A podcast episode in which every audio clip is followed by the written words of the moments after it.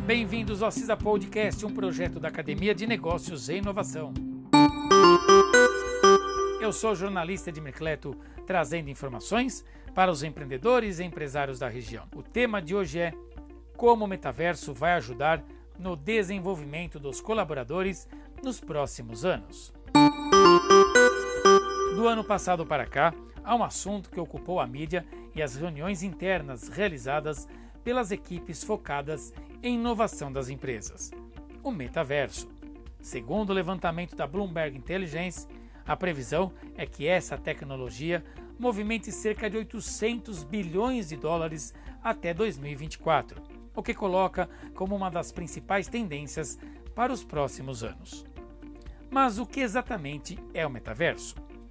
Para explicar de forma simplificada, ele é definido como um ambiente digital no qual é possível alcançar níveis de imersão e interação muito mais elevados do que temos atualmente. E isso será realizável com a ajuda da realidade virtual, realidade aumentada e internet com velocidade e boa conexão. O que devemos ter principalmente após a chegada do 5G no Brasil. A partir da junção dessas e de outras ferramentas tecnológicas, teremos a criação de espaços virtuais com cenários próximos à realidade, com a proposta de simular situações que vivemos no dia a dia de maneira bem realista.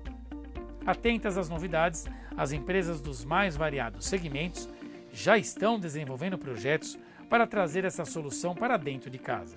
E ainda que as discussões envolvendo o metaverso estejam mais voltadas às diferentes formas que ele vai transformar a vida dos consumidores, é importante lembrar também do seu potencial de trazer muitas mudanças positivas e disruptivas para o setor corporativo. Nos últimos anos, vimos as organizações se movimentarem fortemente para investir em educação corporativa, principalmente por meio do ensino à distância, com o objetivo de promover uma maior qualificação e formação para os colaboradores.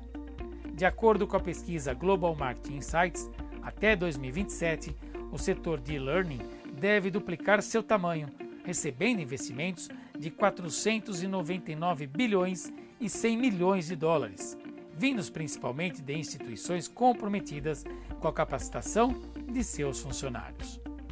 Essas ações têm se mostrado muito positivas, influenciando não apenas no sucesso das empresas, mas também na percepção que os consumidores têm sobre elas.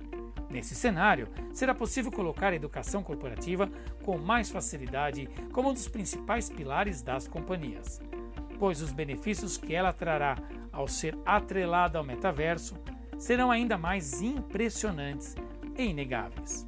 E, com o advento dele, ganhamos mais uma ferramenta que pode, em um mesmo ambiente, usar vários elementos e acessórios para criar experiências diferenciadas para os usuários.